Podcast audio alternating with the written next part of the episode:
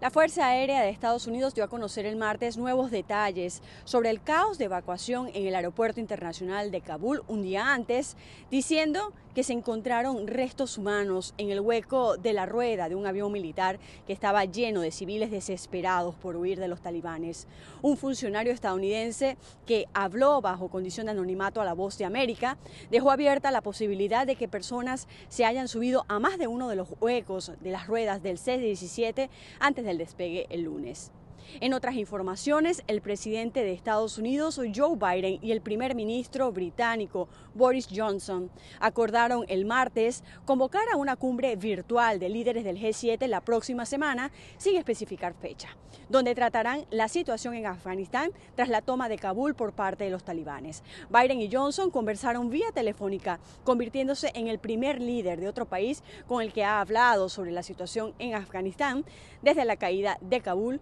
así lo informó la Casa Blanca mediante la publicación de un comunicado. Por otra parte, las autoridades federales de Estados Unidos ampliaron hasta el 18 de enero el requisito de que las personas deben usar mascarillas en aviones y transporte público con la finalidad de evitar la propagación del COVID-19.